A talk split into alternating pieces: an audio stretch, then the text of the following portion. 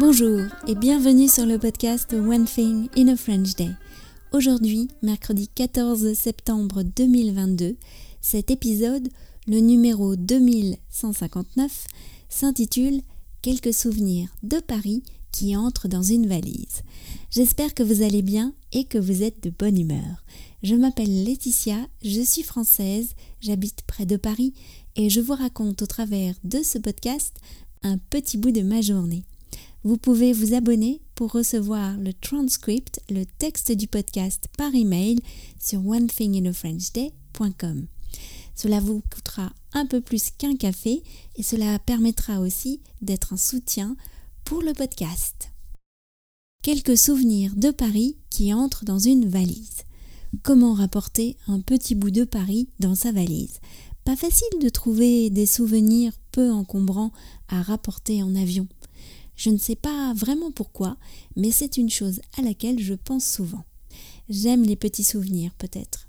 Lila, une amie de Mathilde, la fille de Caroline, m'a montré il y a quelques semaines son porte-clés.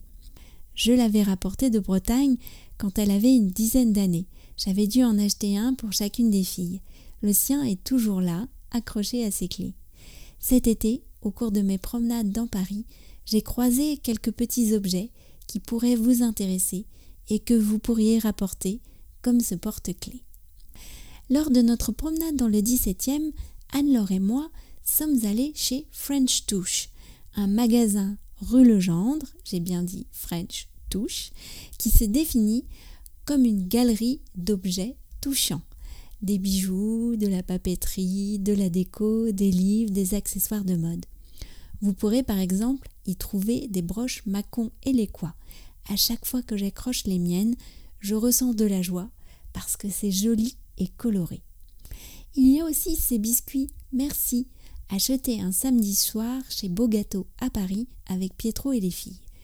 Nous étions en avance pour aller voir la pièce de théâtre Racine par la Racine, une présentation en humour des différentes pièces de Jean Racine, et nous avons fait un tour chez Beau Gâteau. C'est une pâtisserie spécialisée dans les gâteaux qui mettent de bonne humeur et les gâteaux d'anniversaire. On y trouve aussi différents articles pour faire de la pâtisserie. J'y ai acheté ce sachet de petits sablés, merci, quelques grammes de beurre, de farine et de sucre pour rapporter le goût de la France chez vous. C'est là aussi que j'ai trouvé deux livres édités par les éditions de l'Épure. Le premier, Chocolat noir, 10 façons de le préparer, de Laurence Alemano, le second par la créatrice de beaux gâteaux, Anaïs Holmer, sur les gâteaux d'anniversaire, car ce papier jaune nacré et les recettes me plaisaient beaucoup. Le principe des éditions de l'épure, c'est 10 recettes autour d'un produit, d'un légume ou d'un fruit. Les livres sont tout fins, toujours imprimés sur un papier de grande qualité, chaque livre a ses couleurs et une relure comme un cahier d'écolier avec du fil de lin. Les pages ne sont pas coupées, ce sera à vous de faire ce petit travail avec un coupe-papier.